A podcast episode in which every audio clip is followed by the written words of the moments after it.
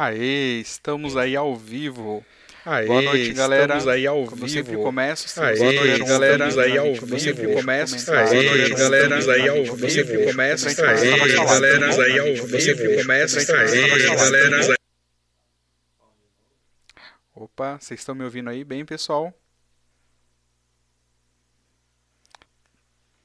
Ah, tá duplicado o som, né? E agora, estão conseguindo me ouvir bem? Tá dando um pouco de som duplicado, beleza, a gente já ajustou aqui. Aê, vida de DBA, sempre trocando pneu em produção. Então vamos lá. É, boa, boa noite pessoal, sejam todos bem-vindos aí a mais um Golden Talks.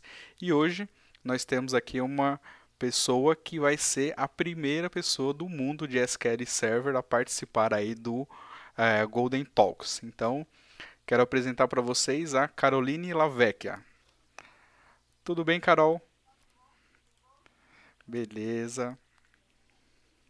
Então hoje a gente está mudando um pouquinho, como a gente sempre quer inovar e trazer coisas novas para vocês, né? Hoje a gente decidiu trazer uma pessoa do mundo de SQL Server para contar um pouquinho sobre a carreira e sobre o que tem de novo e tudo que está acontecendo aí é, nesse mundo de SQL, talvez um pouquinho de Azure e tudo mais. Bom, vamos deixar a Carol aí se apresentar e falar um pouquinho sobre ela.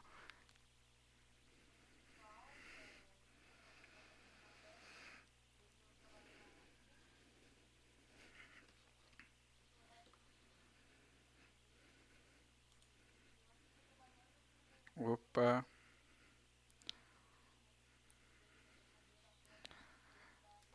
Peraí, Carol, só um minutinho. Acho que o seu som, o pessoal tá comentando que não tá saindo. Eita, hoje é dia. É, pode continuar falando que a gente tá ajustando aqui. Tá normal? Beleza. Só deixa a gente ajustar aqui então. É só um ajuste aqui na parte da configuração e da, do software que a gente usa para o som sair.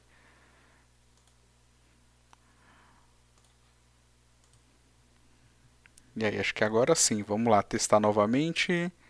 Tá me ouvindo bem? Ah, agora? acho que agora sim. Agora tô ouvindo. Deixa eu ver se o pessoal lá tá mais? ouvindo.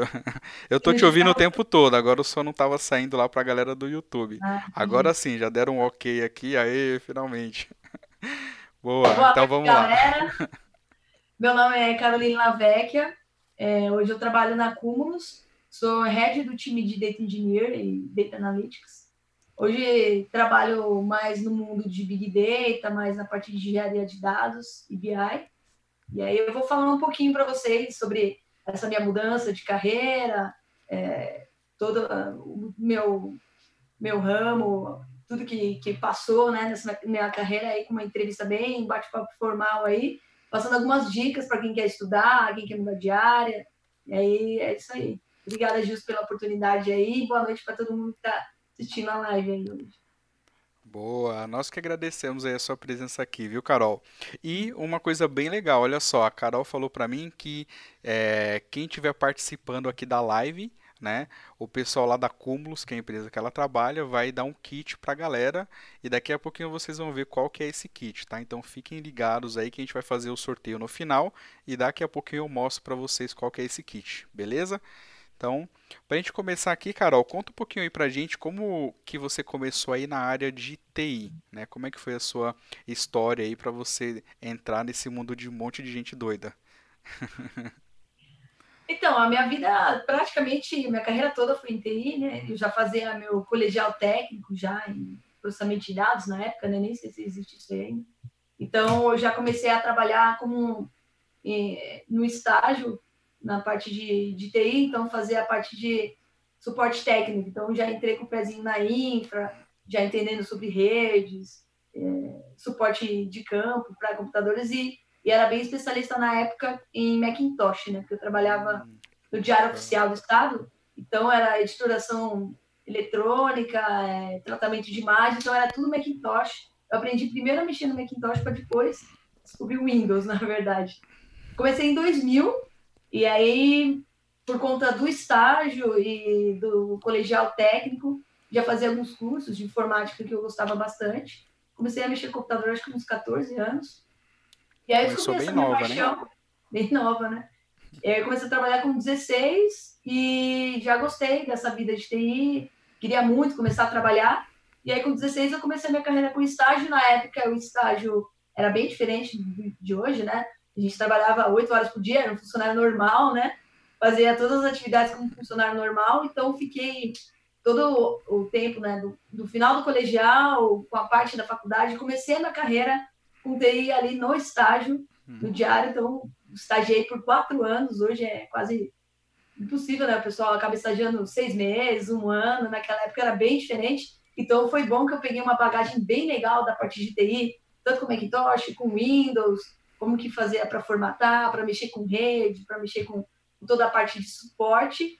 E um ano antes de acabar o meu estágio, eu entrei na área de banco de dados. Então ali já nasceu a minha vontade, o meu, né, a minha paixão por, por SQL Server, por essa parte de banco de dados. Então o início da carreira mesmo, de começar por no TI, foi dentro do estágio mesmo. E você já começou direto trabalhando com, com SQL Server? Ou SQL Server? É, SQL Server. Já, já trabalhava com SQL Server, né? na época era a versão 6.0, 6.5, acho que tem algumas pessoas que nem sabem. Que Alguém sabe aí, pessoal? 6.0 é, é, tipo é, Oracle 7, né? Tem alguns que sabem aí, sim. É, o Cotrim deve saber, o Cotrim deve ter passado pelo 6.0, com certeza. ah, com certeza. O Cotrinha tá até sem cabelo já. e aí eu já comecei ah. a trabalhar com, com SQL Server, já fazer migrações. Na época surgiu o storage, que antes os servidores eram tudo discos locais. Então, na época deu o boom do storage lá para 2003, 2004. E aí comecei a fazer migrações, tirar um banco de um lado e jogar para o outro. Então, já comecei a ter essa responsabilidade como DBA mesmo, num estágio. Então, eu saí do estágio em 2004 com uma bagagem bem legal aí, já da parte de banco, pelo menos da parte bem básica, assim, envolvendo a parte de banco de dados. Bacana, bacana, muito bom. E aí, do estágio, é, você foi efetivada, você foi para outra empresa, você já foi como DBA, começando profissionalmente depois do estágio. Conta um pouquinho para a gente como que foi isso o meu estágio no, no, Diário Oficial ele ficava até a conclusão da, da, da universidade. Como minha universidade é, concluía em 2014, final de 2014, em outubro de 2014 uma empresa me chamou para trabalhar como DBA Júnior. Então, na minha cabeça, gente, eu sou estagiária, vai acabar a faculdade, acabou o trampo, vou ficar um bom tempo no mercado procurando para um dia virar DBA. Mas aí foi bem legal porque era para terminar em dezembro, em outubro uma empresa me contratou como DBA Júnior, e aí sim, eu entrei de vez no mercado de trabalho, isso em 2004, e aí fui passando por várias empresas aí, não sei se você vai querer discutir todas elas, ou pelo menos as maiores, ou as mais impactantes, sei lá, mas aí eu fui passando por todas as empresas como DBA SQL Server, é, até praticamente ano passado, quando entrei na Cumulus, que aí eu mudei mesmo a, a minha área de atuação. Beleza, vamos, vamos falar uma, um pouco aí de toda essa história e de como você chegou na empresa que você está hoje, dessa mudança. É, mas antes, aproveitando esse gancho aí do início da carreira, Carol, tem uma coisa bem legal que a gente conversou, que a gente pode falar aqui com a galera. Conta pra gente onde você costumava fazer pesquisa e estudar nessa época aí de estágio, que eu sei que tem muita gente que está aqui nessa live que o pessoal vai aí ter uma nostalgia como eu tive quando a gente conversou. Pô, aí você vai entregar a minha idade, meu, tá difícil. É. É, então, na minha época de estágio, como a gente não tinha comunidade técnica, até tinha, mas acho que não tinha muito conhecimento disso, e era bem, né, bem menos do que tem hoje. Então, as minhas pesquisas eram é, e-mail no Yahoo. Até um salve aí para o meu amigo João Polizel, quando ele for assistir. É, então, a gente mandava um e-mail para o Yahoo, que era um grupo que a gente se cadastrava e chegava um e-mail no nosso Outlook, então você mandava uma pergunta, olha, estou com um problema aqui, mas quero, não sei como resolver. Mandava no grupo, passava alguns dias ou no mesmo dia, alguém respondia que era mais sênior e ia te apoiando. E aí eu fui conhecendo algumas pessoas dessa forma, e aí também nosso nossa pesquisa não tinha Google, a gente não tinha esse envolvimento, não tinha YouTube, eu acho que naquela época não existia ainda, 2004, e aí as minhas pesquisas eram no site do KD e no site do BOL, para puxar uma informação ou em site próprio da Microsoft, que ainda a documentação não era como era hoje, né? Tinha, lógico, mas aí não tinha tanta adversidade, tanta informação, tanto conteúdo como a gente tem hoje, né? Então, a gente rala um pouquinho mais, mas foi legal que a gente aprende, né? Então, fica mais raçudo, né? Hoje em dia, você escreve no Google o que você quer, já tem um vídeo no YouTube, já explica tudo, então é bem diferente. Né? Exatamente, exatamente. Você usava também o KD, Gilson? Opa, KD com certeza. Quem nunca usou KD, né? Quem aí já tem aí um pouco mais. Vamos falar só de tempo de carreira, tá? Quem tem mais de 10 anos aí para um pouquinho mais, sabe que quando surgiu aí Google, YouTube, né, já tinha muita coisa antes aí que o pessoal era mais acostumado a usar, né? É Obviamente o YouTube aí, o Google veio para mudar todo aí o cenário, mas antes disso a gente tinha que ir lá no KD, no BOL, para fazer pesquisa. É tipo tem aquele gente comunidade técnica aí, Edson, não vou falar nomes, mas que tem até hoje o e-mail do BOL. Todo mundo fala, troca esse e-mail aí, tá? e-mail do BOL, arroba bol.com. Olha só, quem será que é, hein? Legal. Então, é, a gente falou lá da, do sorteio, pessoal. Eu vou postar agora aqui no Instagram, tá? No Instagram da Golden Gate BR. Se você não segue lá, dá uma olhada agora. Que vocês vão saber o que, que vai ser o, o brinde que vai ser sorteado aqui é, da Cúmulos para vocês, tá? Então, estou postando aqui agora no celular. Vocês vão dar uma olhada lá. Vou até comentar aqui, cadê? We are, cadê? Cúmulos. E vou marcar aqui, pronto. Então dei uma olhada lá que aí depois no final a gente vai fazer esse sorteio para vocês, tá bom? Beleza. Ô, então... Gilson, lembrei de uma coisa agora. Se você quiser, dá para fazer um sorteio no Instagram também. Mas aí a gente conversa depois, se acha melhor. Eu consigo, de repente, ver um post é, pode ser até no meu Instagram pessoal, ou se você tiver um, você só postar uma, essa foto e aí quem comentar lá hum, é, com o nome, a gente consegue fazer o sorteio em cima do nome. Boa, então eu vou postar também, eu coloquei no Stories, mas eu vou postar também aqui com o post mesmo. E aí a galera que quiser participar do sorteio, coloca o nome de, de quem quer ganhar o sorteio ou o próprio nome e a gente faz o sorteio em cima do nome da pessoa no Instagram. Eu acho que isso tá. aí fica, fica legal também. Beleza, então vou colocar aqui sorteio live. Vou colocar aqui rapidinho que eu estou fazendo na hora, tá, pessoal? Beleza. E aí, quem quiser participar, corre lá no Instagram, Golden Gate BR, tem um post, comenta lá. E Aproveitando, se você não se inscreveu no canal, já se inscreve, deixa seu like aí. Deve ter alguma que... coisa escrita aqui, é né? Isso, isso aí. Boa. Isso aí ajuda a gente a continuar aí nessa empreitada dessas lives que estamos fazendo. Beleza? Bom, agora vamos falar de coisas aí é, mais, é, mais novas. Não seria isso, seria mais continuar essa parte sua, é, dessa sua jornada.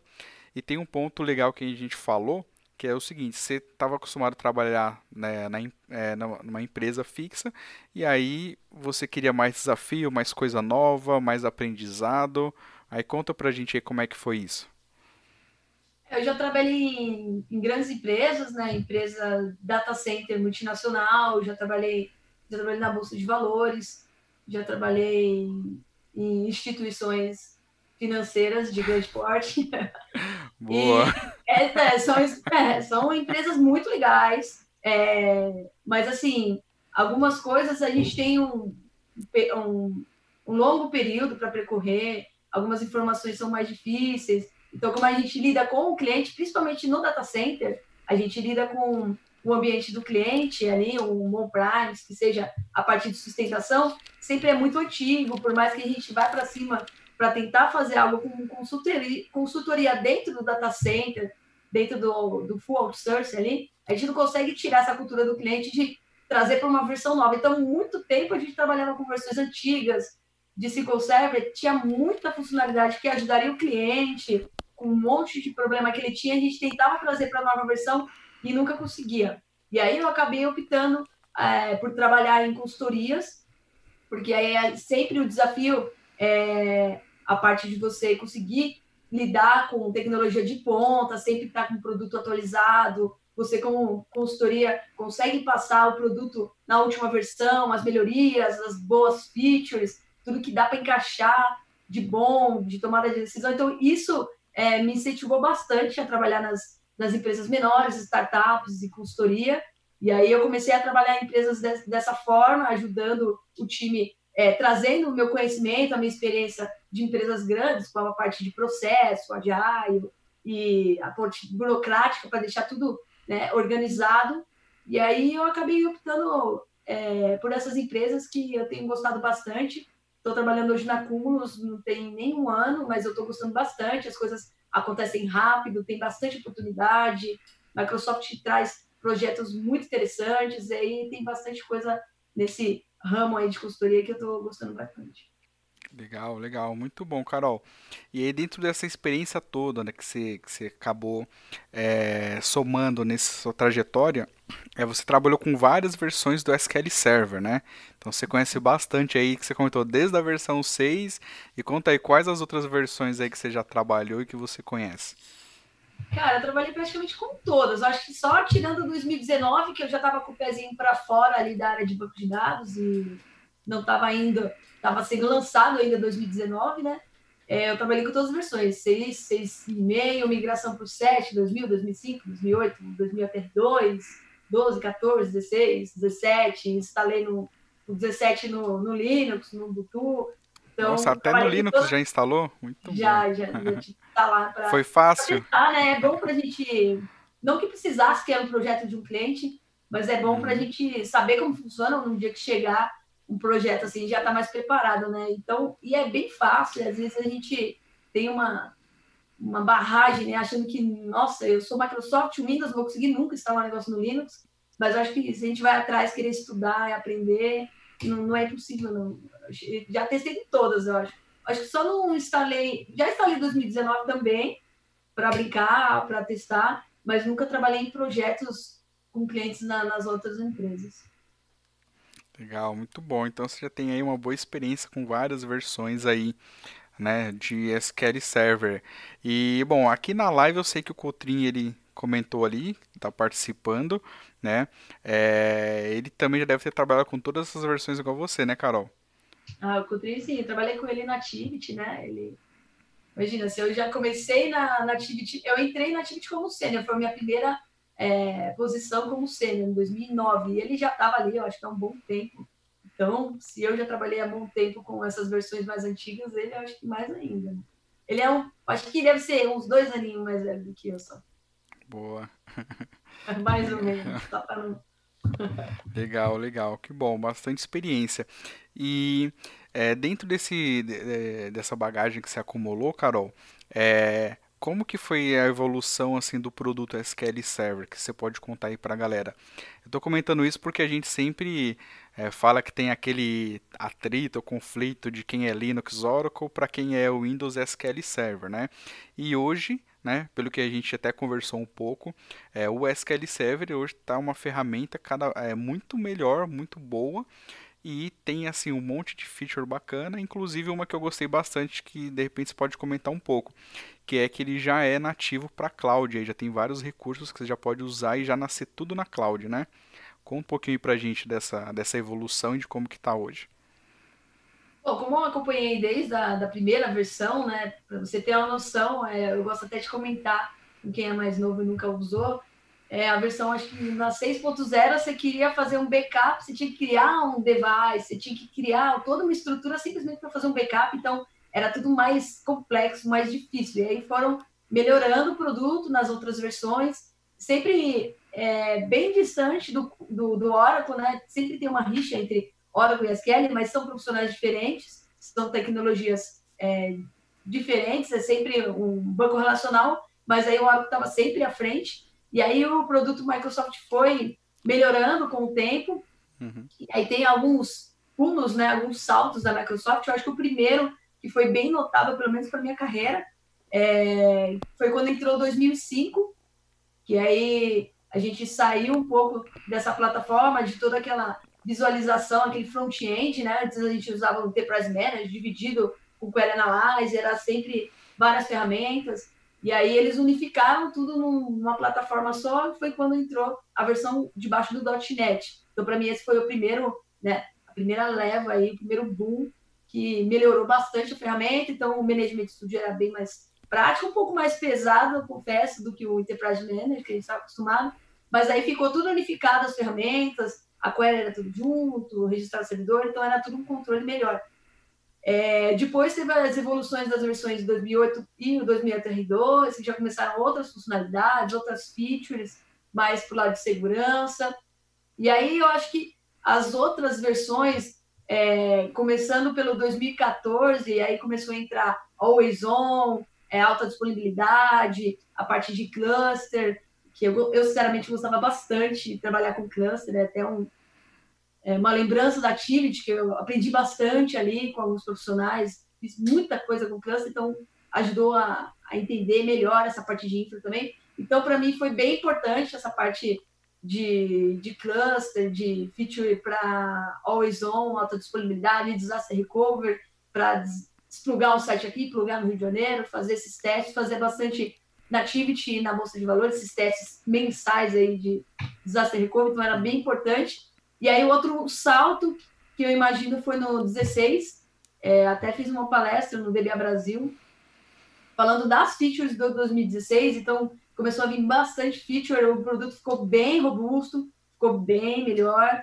é, e aí foi até melhor até passar o conhecimento, ganhar um pouco mais de respeito dos profissionais, é, ganhar um pouco mais de de visibilidade de cliente, de ter oportunidade com as features que veio, vieram do 2016, para a gente conseguir fazer muito mais coisa com o produto SQL Server. E aí depois vieram as versões é, 2017, com, com a parte de instalação no, no Linux. E por último, 2019, que é um negócio lindo, né? Como diz meu chefe, é a coisa linda de Deus, né?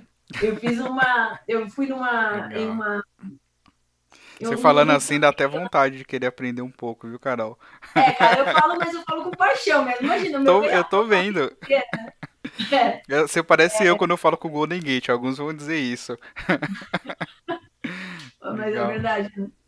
E aí eu fui numa, em uma apresentação dentro do, do prédio da Microsoft, que era o lançamento de 2019, então o pessoal era os MVPs, o pessoal da, da Microsoft fazendo a palestra falando do produto do 2019, então ele consegue plugar em várias plataformas, em vários métodos aí e consegue montar um cluster Big Data. Então começou um mundo totalmente diferente e aí a Microsoft simplesmente é, deixou uma versão super top, já tinha né, iniciado com 2016, então quem tiver a oportunidade de instalar o 2019, tem algumas lives aí de amigos nossos aí, MVPs é, da comunidade técnica falando sobre 2019, criando cluster de Big Data, ele consegue fazer a parte híbrida, tanto a parte de on-premise com a parte de nuvem, juntar isso.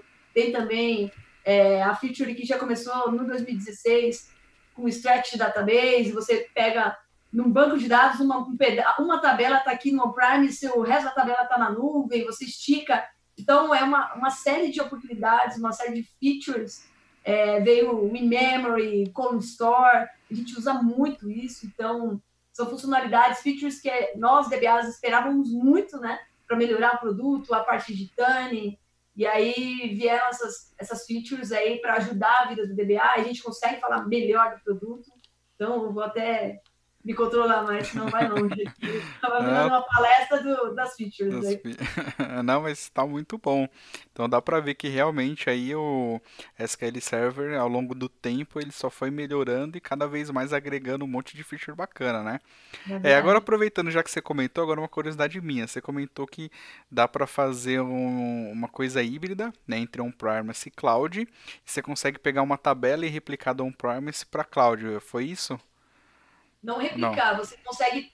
É, você tem um banco de dados, vamos supor, com 30 tabelas. Metade delas você usa ali para o quente, para o dia a dia, e o resto é tabela histórico, que é consultada de vez em quando. Então, você pode colocar metade do seu banco é, no on-premise e metade plugado na nuvem. Então, você hum. liga o Stretch Database e fala, olha, vou ligar o Stretch Database, esses objetos eu quero que você manda para a nuvem, aí você conecta na nuvem, pluga onde você quer no seu ciclo database na nuvem, e aí ele faz esse splash database, você consegue em um banco, não é um banco aqui e o outro lá, é no é mesmo, mesmo, banco, banco, no mesmo banco você tem objetos diferentes, então você consegue controlar isso, porque na nuvem fica mais rápido, e aí você mantém o seu histórico no on-premise, que de vez em quando alguém acessa, e aí, como na nuvem é mais perfumático, você consegue fazer escala, consegue aumentar a máquina, aí você consegue fazer isso aí, lógico, pensando também nos custos, né, porque tudo é lindo, maravilhoso, mas a gente tem que ter o pé no chão,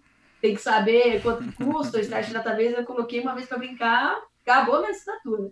Então a gente tem que pensar nisso aí também, né? É lógico que é uma ótima oportunidade, mas aí tem que pensar. Eu gosto de levar para meus clientes é, os pós e os contras, né? Então, o que é vantagem, o que não é vantagem, dá para a gente fazer de outra forma. E a Microsoft vai lançando sempre produtos que melhoram. Então, a gente tem um produto que faz uma coisa, o outro faz a mesma coisa melhor, então a gente consegue dar essa, essa solução para o cliente de arquitetura.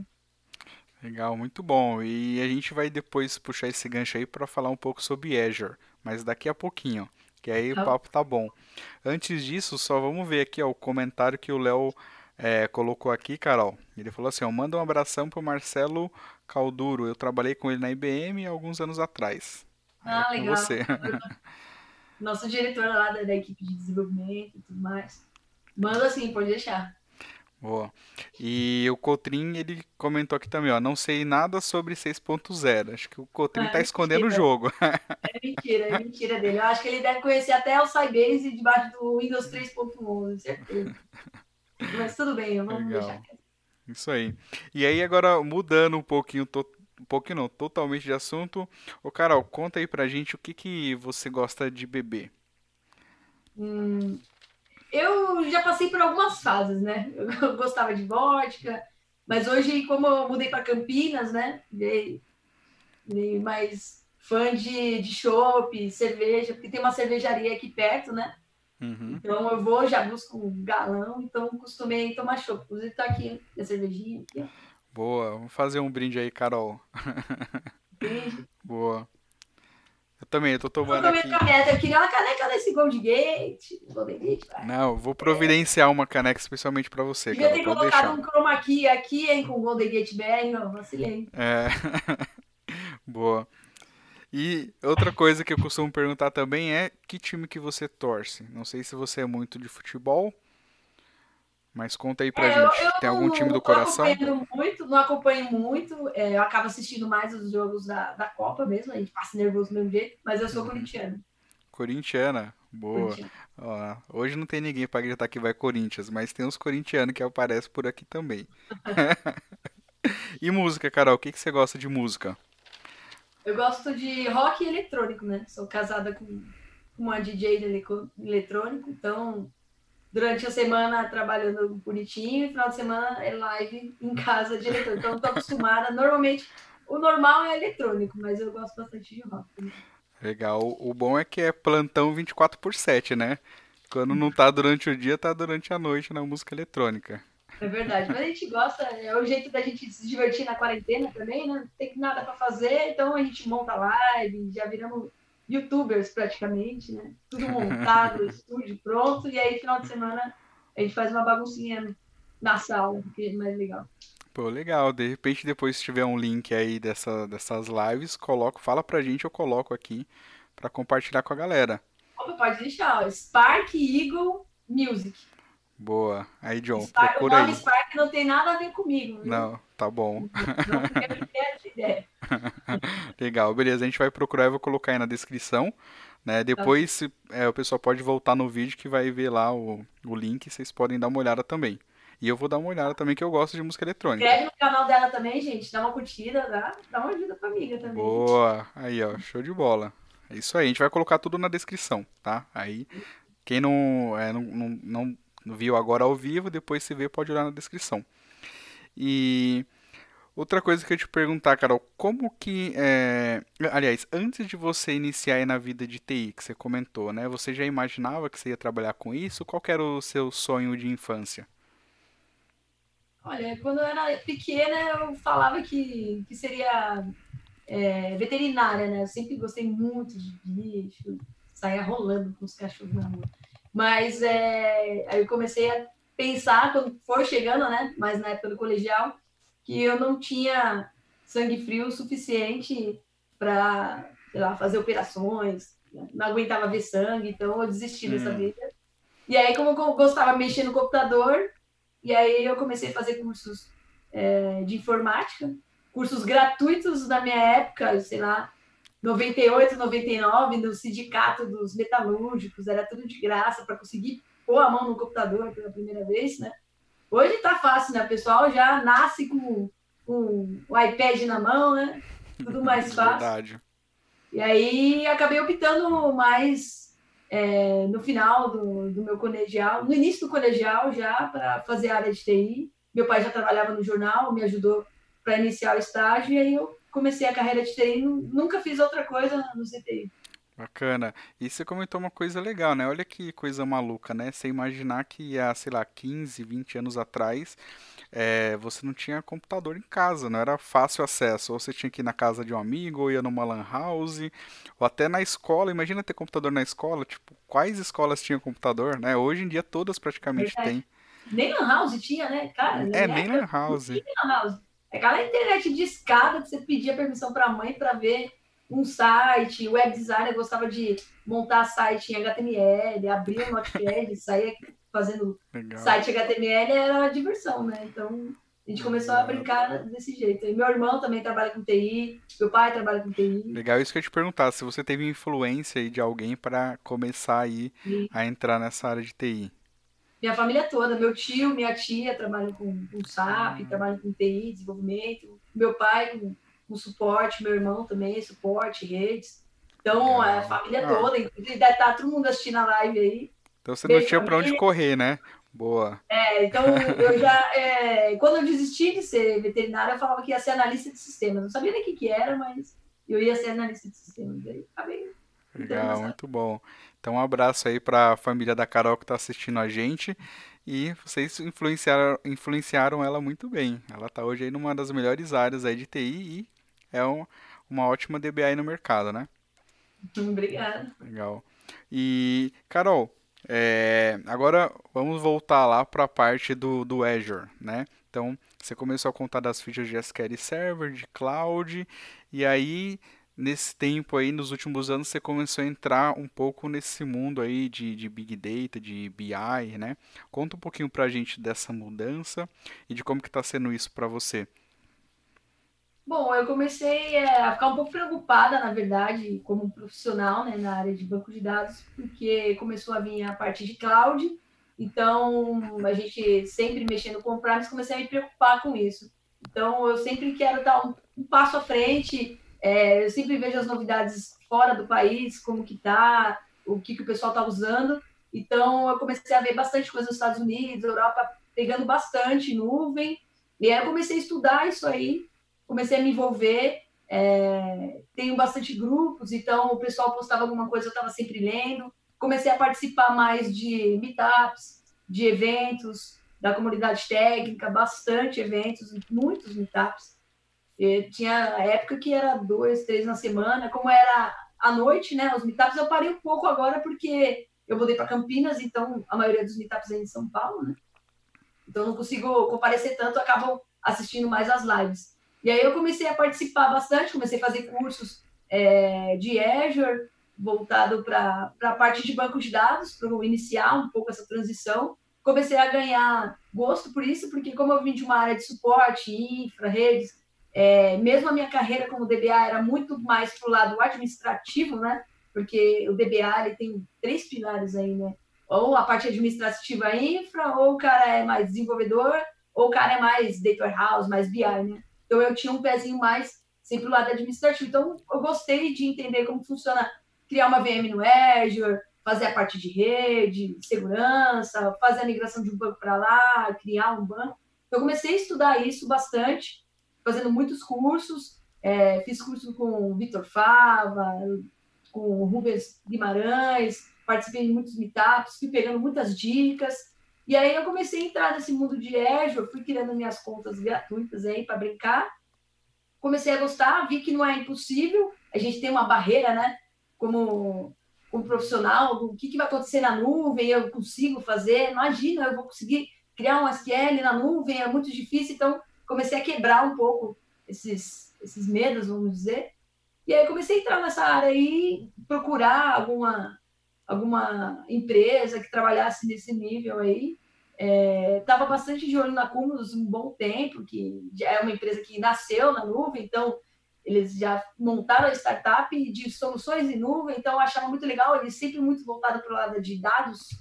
Então comecei a estudar bastante sobre cloud, dados no Azure, é, indo em eventos também, tanto no, na Microsoft quanto eventos na Amazon, é, Google Board. Então, eu comecei a ir em todos os eventos, em todas as plataformas. Lógico, eu acabei optando por, por Azure, né? Porque eu gosto mais da parte de Microsoft.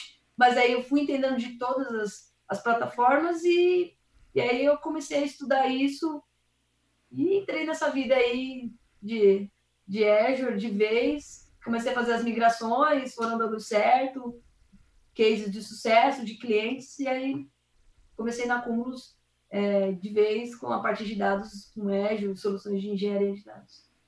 Boa.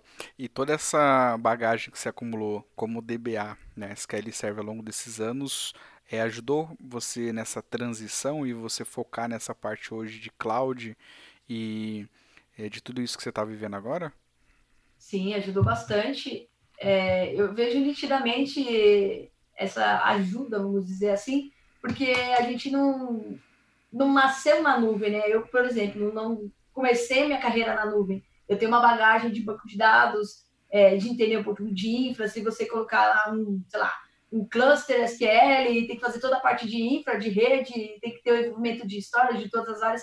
Eu vou conseguir montar isso aí junto com as áreas tem conhecimento. Então, isso aí ajuda bastante quando você vai iniciar um projeto na nuvem, porque, por mais que assuste, porque é um mundo um pouco desconhecido para a gente, mas na hora de montar uma VM, você vai precisar de informações de IP, de como vai ser a VNet. Vai... Então, é tudo que a gente já usou no nosso mundo ali no on-premise. Então, a minha carreira, pelo menos da parte de dados, e eu sempre fui muito curiosa quando eu fazia projeto, por mais que eu sei o projeto fosse da minha área de banco de dados, eu sempre sentava do lado do pessoal de sistema operacional para saber o que, que ele fez na VM, o que, que precisou, falava com o cara de storage para entender por que, que o storage era assim.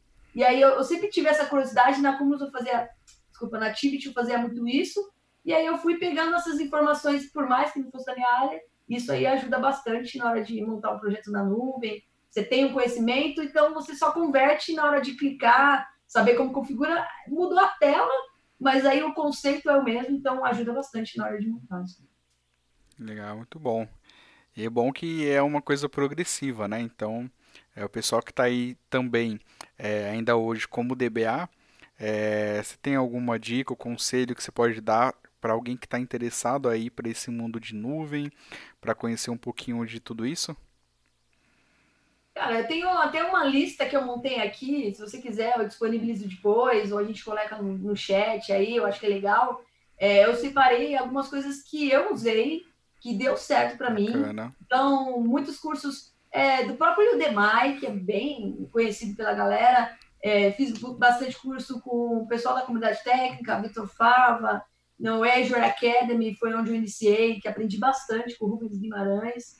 Então, tem algumas é, dicas de cursos, de lugares onde eu passei, onde eu estudei, sites, que aí eu posso disponibilizar para vocês depois. Mas, teoricamente, foi a maioria do, que, do meu conhecimento básico ali, a minha base, foi dentro do Azure Academy. Eram é, imersões, então era um final de semana inteiro, uma imersão de tudo sobre nuvem. Então, é, desde montar uma VM, migrar um banco de dados, fazer a parte de application, a parte de Data Factory, ETL, Databricks, então foi pegando um pouco de cada isso, então eu tive uma base. E aí em cima disso eu saí estudando para pegar algo mais avançado, pegar projetos dentro da empresa. E aí no dia a dia mesmo da empresa que a gente acaba pegando um conhecimento maior, né, passando pelos desafios, por mais que eu seja a gerente do time de engenharia, mas aí eu sempre estou muito próxima do time, inclusive beijo pro meu time, amo vocês. É, então aí eu acabo envolvendo muito, né? Então eu não estou com a mão na massa, não sou técnica é, pelo meu cargo, mas eu sempre estou próximo do pessoal, sabendo como que eles fizeram alguma solução, acabo aprendendo à noite continuo estudando isso aí, sempre para conseguir, inclusive, ajudar eles como uma líder técnica. Então a gente sempre acaba se envolvendo um pouco nisso aí. Então, eu acho que minha dica seria é, alguns cursos que eu, por, por onde eu passei, que poderiam ajudar. E aí eu passo uma lista de sites interessantes, com muita documentação, muito exemplo, e aí a gente dá para aprofundar melhor isso aí. Legal, muito bom. Pessoal, se vocês tiverem alguma dúvida aí de tudo isso que a gente está conversando, pode deixar o comentário aqui, tá? Pode fazer uma pergunta que a gente responde. E aproveitando também, eu não conheço o pessoal, mas quero mandar um abraço aí para todos vocês aí do time da Carol na Cúmulos, tá, pessoal? Assistam aí, deixa o seu like, beleza? E se inscreva no canal. E, Carol, você comentou uma coisa que eu acho bem legal e eu comento isso ao longo da minha carreira, que é assim, hoje você tem uma posição de liderança, né? Mas você foi técnica antes. E Sim. quando você está na liderança, né, você é gerente, você toma conta de uma equipe, né, e você tem um background técnico, isso aí acaba ajudando muito no dia a dia para você ajudar a sua equipe a tomar decisões e entender a dor do pessoal, né. É, você consegue comentar alguma coisa como que é essa, é, essa experiência de você como técnica e agora você sendo líder aí de um time, né, e também sendo mulher, né? Como que é, é essa nova fase de liderança para você? É, para mim também é, é, algo novo, né? É a primeira vez que eu assumo a gerência, né? O cargo de gerente em uma empresa. Eu sempre trabalhei mais como líder do time ou como coordenadora, mas aí essa é minha, o meu primeiro desafio como gerente na Cumulus tem sido bastante desafiador. Lógico que a gente aprende muita coisa para fazer a gestão, tem muita atividade que antes como técnico a gente não precisaria fazer, mas você vai aprendendo. E aí o fato de eu ter um pouco de conhecimento, um pouco não, né? Um, um conhecimento bem legal aí da parte de banco de dados. Pouquinho, desde o SQL Server 6 até 2019, é pouca coisa. É, pouca coisa. ah, vou falar acima de 15 anos, né? Para não, não, ficar muito pesado na idade. Boa. Então me ajuda bastante no dia a dia. Então, é, e eu sinto também essa necessidade, né? De ajudar o time por mais que eu seja gestora, a gente dificilmente tira o pezinho do lado técnico, né?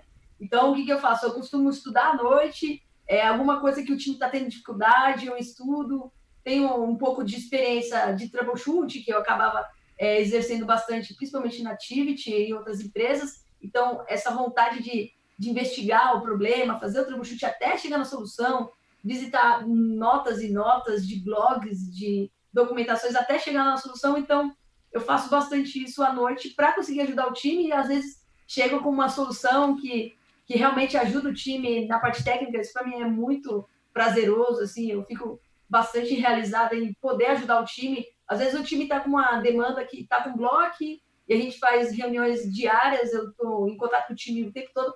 Tem também a dificuldade aí na quarentena, né? De gerenciar um time à distância, né? A gente tem quase 20 pessoas no time. Então é Boa. bem difícil, é outro desafio, né? Para a gente é tudo muito novo.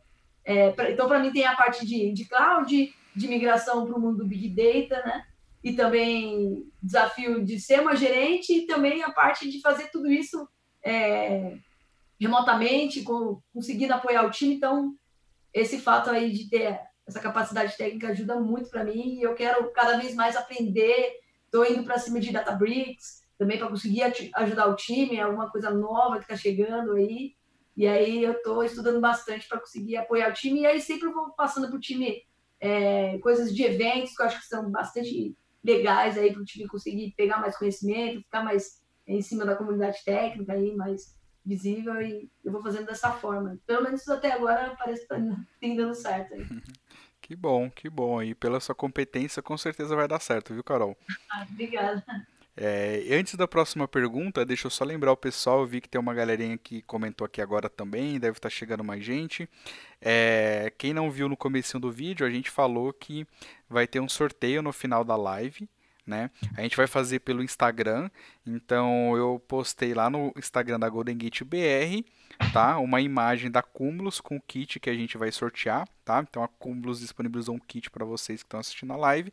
Então deixem um comentário lá e curtam a imagem que está lá no Instagram da Golden Gate BR, que a gente vai fazer um sorteio depois para vocês, tá bom? E voltando aqui para as perguntas, Carol, é, sobre o que você estava comentando, também conta um pouquinho pra gente como que é ser mulher no mundo de TI. Sempre que eu trago aqui as mulheres, a gente tem perguntado isso, né? A gente deu o espaço, digamos assim, para as mulheres, né? É, para começarem a vir aqui no Golden Talks e também contar um pouco da experiência e contar como que é ser mulher nesse mundo de TI, tá? Então conta um pouquinho pra gente é, da sua experiência. Olha, Gilson, eu nunca tive muito problema, assim, muito crítico por ser mulher na área de TI. É, eu sempre fui muito respeitada como profissional, é, não tive muita diferença, não tive muito problema muito sério. Lógico que sempre tem, né, na empresa aí um, babaca aqui e ali, que, né, vai dar uma chavecada, que acha que as coisas, né, são diferentes por você ser mulher, e aí a gente consegue lidar com educação, né? Mas nunca tive problema por ser mulher, muito menos por ser casada com uma mulher. Não sei se todos sabem, eu sou casada com uma mulher. E nunca tive nenhum tipo de preconceito também com relação a isso. E eu acho que isso é muito legal. Tem algumas pessoas que têm problema com isso, não querem se expor. Eu não tenho problema nenhum. Eu amo minha família, amo minha esposa. E também nunca tive esse problema. Foi algo recente, cinco anos, e nunca tive em nenhuma empresa nenhum tipo de preconceito, nem por ser mulher, muito menos por ser casada com uma mulher. Então, é algo bem interessante. Eu, pelo menos, nunca tive. E para mim, eu acho que é legal é sempre tem um cliente ou uma em algum lugar que você tem que se provar um pouco mais tecnicamente, vamos dizer, por você ser uma mulher. Então, no início da carreira, principalmente, é, até a pessoa ganhar o seu respeito, né, a pessoa te respeitar de fato, só o fato de você entrar na reunião, eu sempre, agora nem tanto, mas sempre tinha uma cara muito novinha. Então, eu entrava nas reuniões, mesmo sendo líder do time, mesmo sendo a sênior ali de banco de dados, aí sempre o cliente tinha um comentário, ah, quando vai chegar a líder, a, a cena, eu falei, não, gente, sou eu, vou começar a reunião. Então, não ganhava muita credibilidade assim de cara, né, por ser mulher. Então, algumas vezes isso acontecia, mas aí eu achava legal que depois você acaba fazendo a reunião, eu esperava o cliente falar bastante, e você entra, né, com a sua postura, o seu perfil profissional e o conhecimento passando as informações, entregando tudo que o cliente precisa saber, tirando todas as dúvidas, e aí as coisas vão mudando um pouco, e aí você ganha o respeito, e aí as coisas ganham uma, uma dimensão um pouco diferente.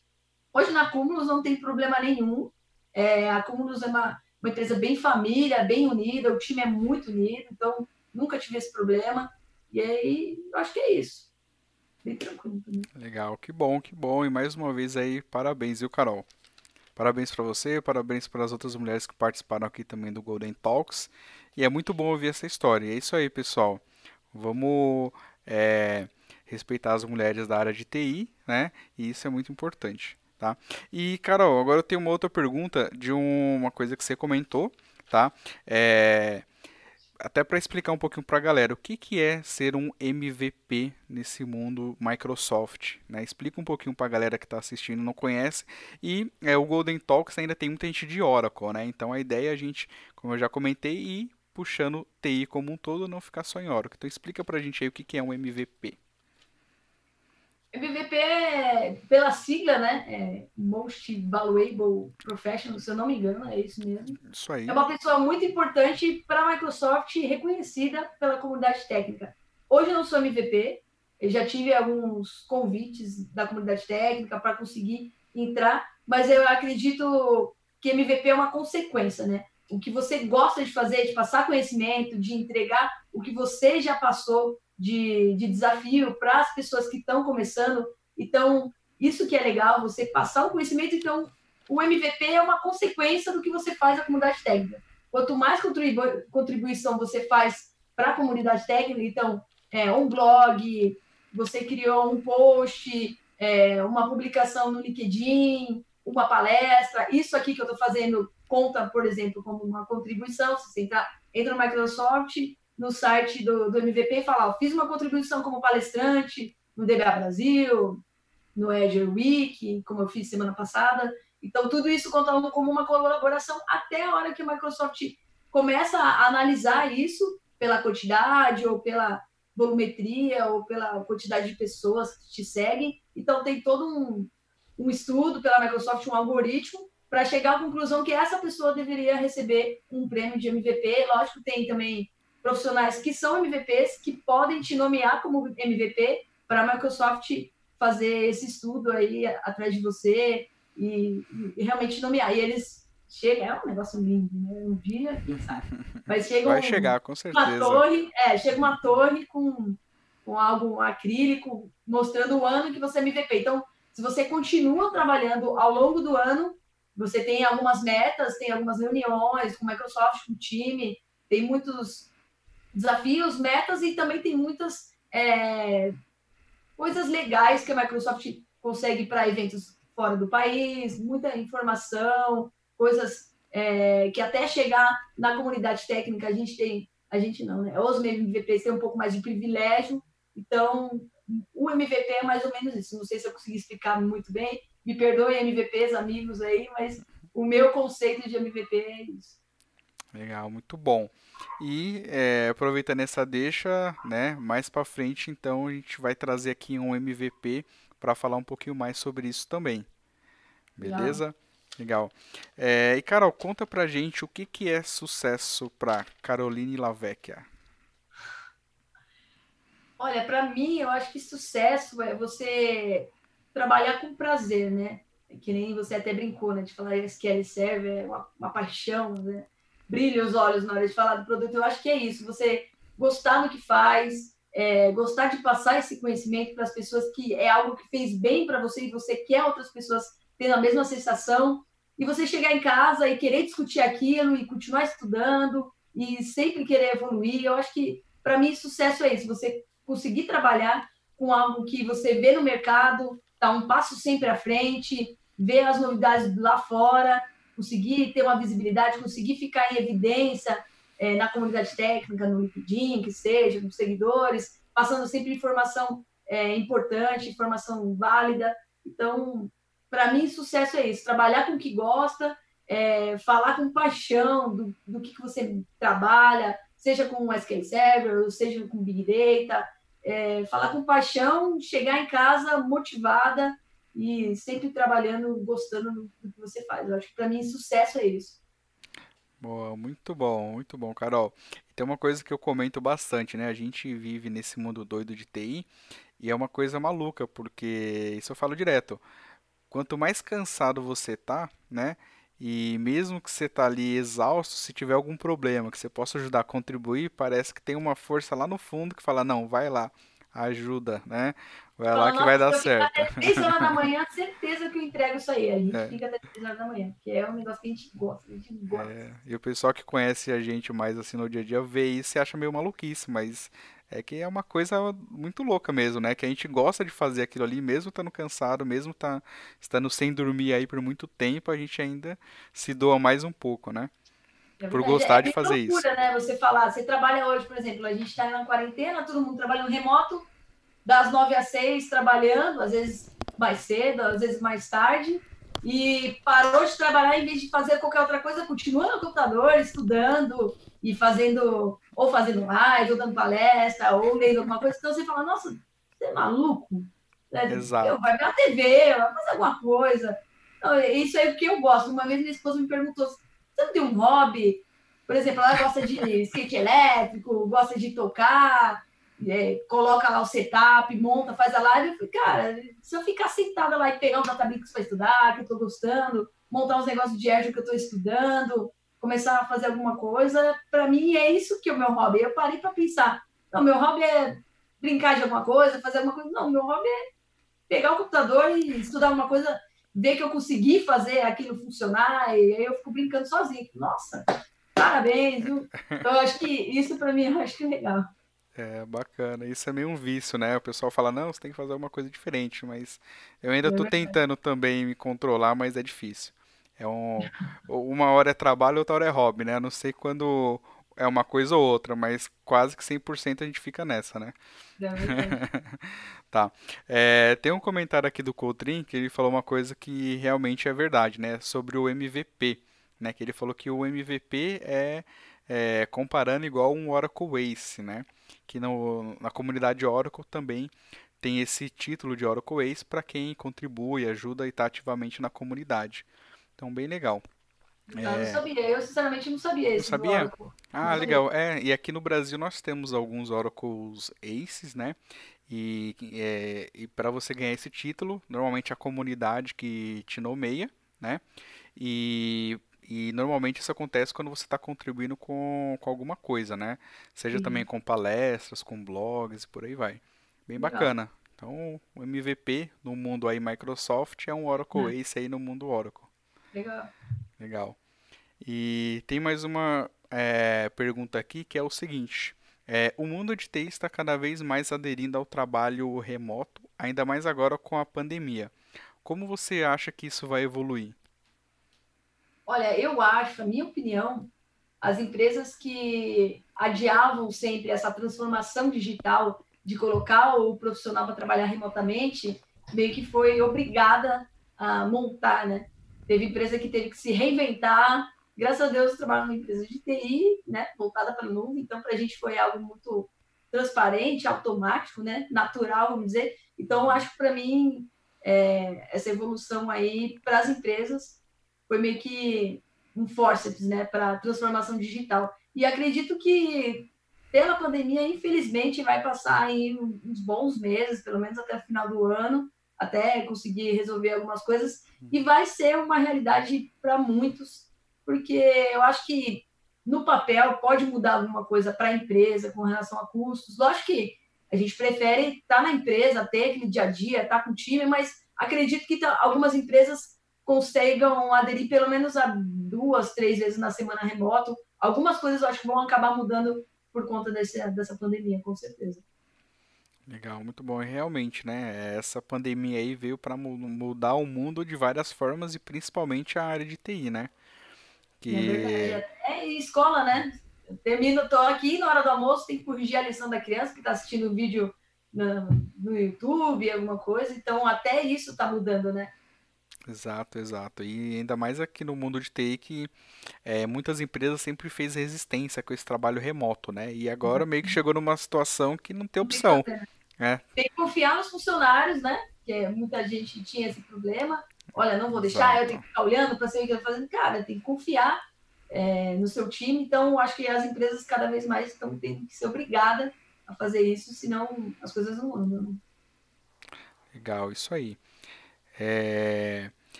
Muito bom. E aqui também tem mais algum comentário. Ó, o José tá falando assim, Carol, você é uma excelente profissional e está saindo muito bem como gestora. Ó, parabéns, Carol. Ah, eu isso, isso. que não é. Obrigada, Legal, legal. É... Ó, o César Padovani falou: a namorada não entende isso, meu hobby é estudar o próprio trabalho. É tipo isso mesmo, né? É, tipo isso que a gente falou mesmo, parar de trabalhar e começar a estudar aquilo que você estava vendo no trabalho. Né? Exato, exatamente. Ó, o Cotrim, o Cotrim é engraçado. Ele é terrível.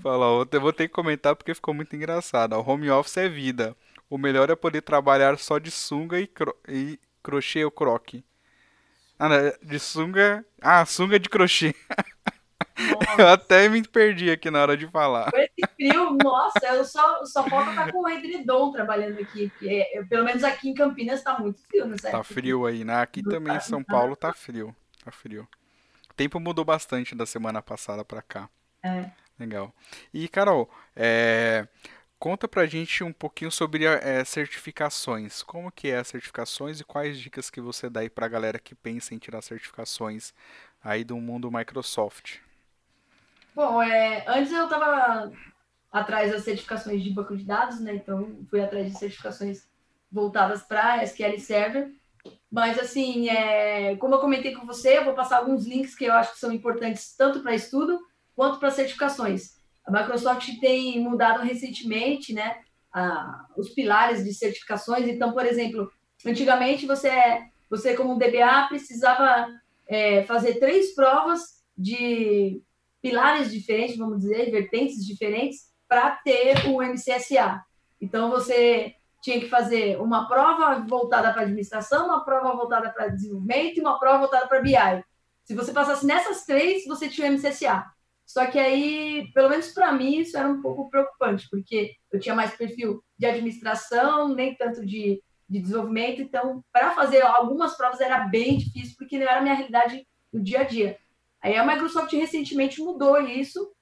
Então, para quem está ainda tirando certificação Microsoft para banco de dados, pelo menos, que é o que eu conhecia mais, ele dividiu. Então, para você ser MCSA ou depois MCSE, você, você pode fazer as provas voltadas só para administração, então você faz a administração e a parte de nuvem, e aí ganhou MCSA. E aí você complementa com outra prova para conseguir MCC. Mas eu vou passar direitinho nos links depois. Tem até um desenho que mostra exatamente o fluxo para quem quer se certificar para ser MCCA, MCSE, é, o que precisa estudar, as provas, conteúdo, dicas de, de cursos, é, essas coisas. Eu vou passar isso bem completinho. É que não dá para passar tudo isso aqui na live, mas eu vou passar muita informação.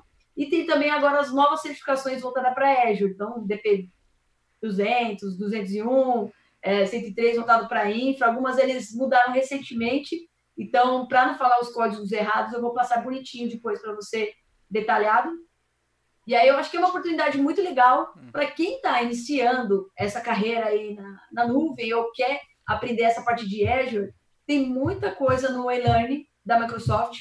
Se você digitar lá no Google Microsoft e-learning, tem muita coisa lá que você consegue estudar, muita é coisa de, É de graça? Esse learning? É de graça, é de graça. Ah, você boa. consegue fazer muitos simulados. Tem algumas partes ali que você consegue simular. Ele simula uma VM do, do lado, então você está estudando aqui, lendo conteúdo, pegando código, e uma VM que ele subiu do lado, você vai colocando os códigos aqui e vai treinando como se fosse um hábito, depois ele destrói aquela sessão, então é, é bem interessante. Isso tanto Microsoft quanto Google. Google também, eu fiz alguns cursos de Google e você vai montando ali na hora os comandos, ele vai mostrando para você, você vai vendo isso evoluindo, você vê que você consegue fazer. Então é, é bem legal. E aí eu passo todas as dicas depois de certificações. A Z900, para quem está começando no Azure, é bem legal, que é o Azure Fundamentals. Então, são informações básicas, mas macro, contemplando todas as informações relacionadas ao Azure aí, que eu acho que é bem legal para quem está começando a carreira aí. Seria esse start inicial aí, esse AZ900. Legal, muito bom, Carol. Passa sim que eu acho que isso aí vai ajudar muito a galera, né? E você comentou também que você tem um blog, né, Carol? Tenho, mas eu não consegui popular muito ele até. Peço desculpas aí pro pessoal. É, eu preciso ter um pouco mais tempo para popular o, o, o, post, mas eu tenho mesmo um blog, tenho acho que duas publicações que eu fiz. Vou, prometo que eu vou colocar mais informações, principalmente voltada agora na, na área de de BI, data, data engineering, que eu acho que é legal, tem os desafios que a gente enfrenta, seja com Databricks, com Synapse, com Data Factor, que eu acho que são importantes, que eu acho que só no dia a dia a gente lê a documentação, sabe como funciona, mas na hora que dá aquele probleminha, é bom ter uma pessoa que passou por aquilo, então vou começar a popular mais meu blog, mas tem meu blog, eu passo depois nos comentários junto com, com as certificações e os links, mas tem o blog e tem também o site é, que eu achei bem legal, que foi é, um envolvimento de todos os DBAs, todo o pessoal da área de Data Platform da Microsoft, então o pessoal da comunidade técnica, é, tanto MVPs ou não, que contribui para a comunidade técnica montar um site, que é o mssqlserver.com.br, e aí que eles fizeram? Pegaram os, os blogs de todas as pessoas que passam conhecimento para a comunidade técnica e unificaram nesse site. Então, se você entra nesse site, você consegue acessar os blogs de todas as pessoas e fica tudo unificado. Então você não precisa, por exemplo, eu tenho um problema no SQL Server numa migração X. Você pesquisa no site, ele vai pesquisar os blogs de todas as pessoas voltadas para a área de banco de dados. Então essa aí é uma dica que eu acho bem legal. E aí você consegue entrar no, naquele mundo e aí depois ele expande para o blog da pessoa ali, do, do profissional que postou. Então isso aí também é uma dica bem legal. Muito bom. E força na peruca aí, viu, Carol? Você vai conseguir atualizar o seu blog, que assim, conteúdo tem, né? Você tem um monte de ideia que você acabou de comentar. Um monte, de draft salvo lá, rascunho, que eu já tô pensando nas ideias para montar, mas eu preciso de tempo para conseguir publicar, eu vou melhorar isso. Boa. É, tempo é fundamental e às vezes é difícil mesmo, mas força aí, que dá certo. Valeu. É, é, e aí, eu, antes de, eu ia ler uma pergunta aqui, mas antes, é, comentando sobre esse site que você falou, eu achei bem legal mesmo. Eu vi esse link e é realmente é como se fosse, vai, não sei se eu posso chamar é isso, mas é como se fosse um portal com os blogs de todo mundo aqui do Brasil, né? É meio que uhum. unificado e você encontra todo mundo lá e um monte de coisa bacana. Eu dei uma olhada por cima né? É, mas tem bastante coisa legal. Então, para você aí que é a DBS Query Server, dá uma conferida lá. A gente vai colocar aqui também na descrição esse link e aí vocês vão ver que é bem bacana se você não conhece, tá bom? Uhum. E aí tem uma pergunta aqui do César Padovani. Ele está perguntando, Carol, é, Caroline, como é a certificação MCDBA? MCDBA, eu não lembro agora da nomenclatura desse cara. É, mas eu posso colocar depois nos comentários lá. Pode deixar que eu, eu respondo isso aí depois, mas eu não vou saber agora de cabeça. Beleza, sem problema. É... Mas eu mando depois o link direitinho para todo mundo. Isso, beleza. Uh, bom, já passou mais de uma hora também, né? Caraca, é o que eu sempre falo, quando o papo é bom, passa que a gente nem vê, né? Já foi uma hora fácil. É, a gente está quase chegando aí no, no final da nossa entrevista, tá? Então, só reforçando aí, galera, é, se você não se inscreveu, aproveita aí para se inscrever no canal, deixar o seu like, tá? E ativar o sininho para receber a notificação dos próximos vídeos, beleza? Isso aí ajuda a gente a continuar aí com esse trabalho de lives, tá bom? E, Carol, antes de a gente finalizar, é... ah, até comentando pessoal, se você tem alguma pergunta, aproveita para deixar aí que a gente já responde agora no final, tá? Tem uma coisa que eu marquei aqui para te perguntar e acabei não comentando, que é como que é, foi essa, é, o que despertou né, essa sua curiosidade, essa mudança da vida de DBA, né, para esse mundo aí de engenharia de dados? Teve alguma coisa que fez essa mudança de, do seu mindset, né? Como Sim, é que foi, foi isso? mais por, por conta dos meetups que eu acabei assistindo, eventos da comunidade técnica, que aí eu comecei é, a me aprofundar com conhecimento mais voltado para cloud e big data, e um, um dos cursos, algum meetup, eu peguei a informação de Big Data, achei muito interessante, eu fiquei vidrada, foi até do Luan Moreno. E aí eu comecei a pesquisar, comecei a ir em palestras relacionadas a Big Data, e aí depois desses meetups é, relacionados a Big Data que eu comecei a ter essa vontade de, de entrar nessa vida de Big Data, de conhecimento de, de analítica, engenharia de dados, foi por conta dos meetups mesmo. Legal, muito bom. Beleza.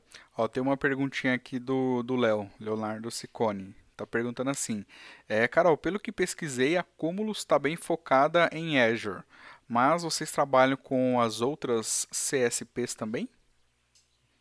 Temos outras tecnologias, outras plataformas ali de Amazon, Google em alguns projetos, e aí estamos trabalhando para nos tornarmos também parceiros Amazon e Google no futuro aí, mas hoje somos somente parceiros Gold forte né, né parceiros Microsoft, e, mas temos alguns projetos que a gente trabalha também com, com outras plataformas de cloud. Legal. Bom, forte. Microsoft mesmo. Beleza. Se quiser aproveitar, deixa, Carol, e reforçar um pouquinho aí sobre a Cúmulos, usuário que você tem feito, os projetos, pode ficar à vontade, tá? Ah, tá. É outra coisa que nem SQL Server. Vou começar a falar aqui, nossa. Mas assim, a Cúmulos, é, só dando um brief bem rápido, é, começou como uma startup, hoje vai fazer três anos, é, bem recente, mas ela cresce muito rápido, então, pelo fato de, de ser parceira Gold Microsoft, a gente tem bastante envolvimento nos projetos, a gente trabalha muito é, próximo da Microsoft, então tem bastante projeto relacionado a dados que tem chego no meu time aí para a gente executar, então é uma oportunidade bem legal. Mas a Comus também tem a área de cloud, a área de infra, tem a área dos DBAs que trabalham ali, o delivery, sustentação, tem uma parte um pouco menor ali de, de telefonia, mas o forte nosso é a parte de cloud mesmo, bem voltado para a Microsoft. Legal, muito bom, muito bom. E a Cumulus é uma empresa que está voando, né? Ela não está crescendo, ela está voando aí no mundo de TI, está crescendo bem rápido no mercado, né? É, e fora parceiros Microsoft, até na última live eu anunciei ao vivo, né? é, nos tornamos também parceiros Databricks. Então, os projetos que estão chegando de Databricks, a gente tem é, um, um, uma parceria maior com Databricks agora, então, para mim, isso é bem prazeroso, ainda mais pelo fato de eu ter ido no evento ano passado, da Databricks, fora do país. Então, isso aí é um, é um ganho muito importante para a empresa, para a gente conseguir ter mais visibilidade, pegar mais conhecimento com a ferramenta e também ter mais case de sucesso com relação à Databricks, que está vindo pesado dentro do país. Legal, legal. E falando em evento, Carol, tem algum evento que você gostaria de compartilhar ou comentar com a galera que é legal participar, ou que está próximo? Bom, dos eventos que eu estava participando, teve essa semana teve o Microsoft Build, que é um evento bem legal, um pouco mais voltado para a área de developers, mas é bem interessante as soluções da Microsoft, principalmente voltada para apoiar aí a parte da pandemia que a Microsoft tem, né? Esse perfil, essa ideologia bem humana, que eu acho bem legal. Então, teve recentemente o Microsoft Build. É, eu passo também nos links aí é, o site que dá para assistir. A... Foi um evento virtual, acabou sendo virtual esse ano. Normalmente é lá fora do país também, mas conseguiu ser virtual e de graça. O pessoal consegue acessar depois o site. Inclusive, eles fizeram uma versão em português que eu acho legal, o pessoal da comunidade técnica. Uhum. Então, vai lançar uma versão em português, acredito que essa semana. E aí o pessoal consegue pegar um brief do conteúdo que, que rolou no build, meio que um resumão bem legal. E aí, com, com uma palestra em português, que eu acho que é bem interessante. Tem também o Spark NA Summit, que é organizado pela própria Databricks, que normalmente acontece duas vezes no ano. Então, é, no início do ano eles fazem em São Francisco e no final do ano eles fazem em Amsterdã. O ano passado eu fui presencialmente em Amsterdã, é bem legal o evento. Tem bastante informação, machine learning, inteligência artificial, engenharia de dados, muita coisa importante. E esse ano, por conta da pandemia, esse evento que, que é bem caro lá, lá fora, em euro, ele é gratuito. Então, corre lá e eu vou passar também as informações dos eventos, que eu acho que é bem interessante. Então, o Spark Summit 2020 tá de graça e vai ser transmitido é, em online para todo mundo. Tem a oportunidade de você pagar 90 dólares também, se você quiser alguns kits a mais, mas para assistir todas as palestras está de graça. Bem 100% de graça. 100%. Você só tem eu, custo com viagem, hotel. O ano passado, nossa, né? Um rolê enorme para conseguir chegar no evento, fazer tudo, né? Para chegar na Holanda e fazer tudo sozinha e esse ano assistir de casa. Então é uma oportunidade bem legal pessoal. Lógico que a gente tem né, essa infelicidade da pandemia, mas a gente pode aproveitar né, esse conteúdo que as empresas estão passando aí dos eventos gratuitos. Tem também um outro evento que é muito bom também, que é o Kafka Summit. Hum, que é, se eu não me engano, não vou falar besteira aqui, por quem organiza, eu acho que é a Confit, não tenho certeza, mas eu vou falar besteira aqui. Bom, tem o Kafka Summit, que também é pago, também é fora do país, e eles liberaram é, para fazer agora online também gratuito, que é a versão de Austin, era para ser feito em Austin. E, então agora é gratuito. Então, Microsoft Build, é, Spark NA Summit e Kafka Summit. Tem alguns outros eventos que eu vou lembrar aqui depois, e aí eu coloco na descrição lá para vocês os links, que eu acho que é bem interessante a gente aproveitar essa, essa pandemia, muita coisa gratuita. A Ignite provavelmente vai acabar tendo alguma coisa. Confesso que eu estou de olho no Pé Summit, que quando eu era DBA era o meu sonho de que o Pé Summit talvez é, aconteça alguma coisa aí gratuita. Então eu estou de olho em todos os eventos, sempre cadastrada, pegando novidades, seja no Twitter no LinkedIn. E uma outra dica que eu acho que é bem legal para o pessoal que está na carreira, gente, fiquem de olho no LinkedIn. É, as pessoas que você assim é, se identifica, é, admira, idolatra até, por exemplo, algumas pessoas, sei lá, Microsoft, Satya Nadella, Bill Gates, ou algumas pessoas da área técnica, comunidade técnica que você gosta, tem admissão, gosta que tem, sabe que tem conteúdo legal, cara, entra no LinkedIn porque para mim aquela rede ali é muito importante. Você vai ganhando seguidores, você vai ganhando visibilidade, você consegue ver as notícias, seja no LinkedIn ou no Twitter, qualquer coisa de, de Databricks, de Microsoft, você consegue ver na hora aquela novidade, já vai para cima. Então, é a mesma informação que o pessoal de fora do país, por exemplo, tem, começou a estudar e a gente já começa a ir para cima junto, já um passo à frente. Aí, quando começar essas coisas vir para o Brasil, aí, de repente, cinco anos ou menos, a gente já está um pouco mais preparado. Eu acho que é uma dica bem importante. Também. Bacana, com certeza. Várias dicas muito importantes aí, né? Até a Mônica aqui comentou. Obrigado pelas dicas de eventos. Muito bom. É, eu confesso que assim, eu como sou mais do mundo Oracle, né, é, tô achando bem legal conhecer um pouco mais aí desse, desse mundo Microsoft e, e SQL Server e tudo mais, porque é uma comunidade muito ativa também, né? Sim. E até teve um, outras lives que eu vi o pessoal comentando, né, comparando que até a comunidade Microsoft e SQL é muito mais ativa, né, do que a comunidade Oracle, né? Então, para mim é novidade, eu tô conhecendo tudo isso, tô achando bem legal. Legal, é, o pessoal da comunidade técnica, pelo menos da Microsoft, que eu tenho mais conhecimento, eles se ajudam muito.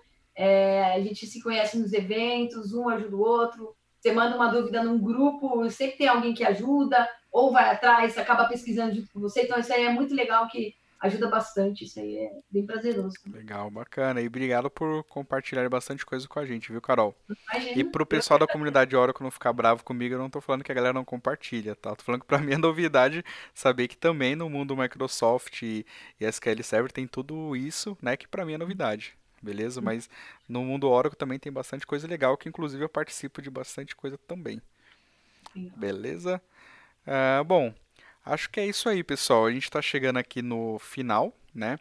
É, passou bem rápido aí. É, foi muito bom falar com você, Carol. Obrigada, a gente obrigada. conversou bastante coisa bacana. Como sempre eu falo, quem mais aprende no final das contas sou eu.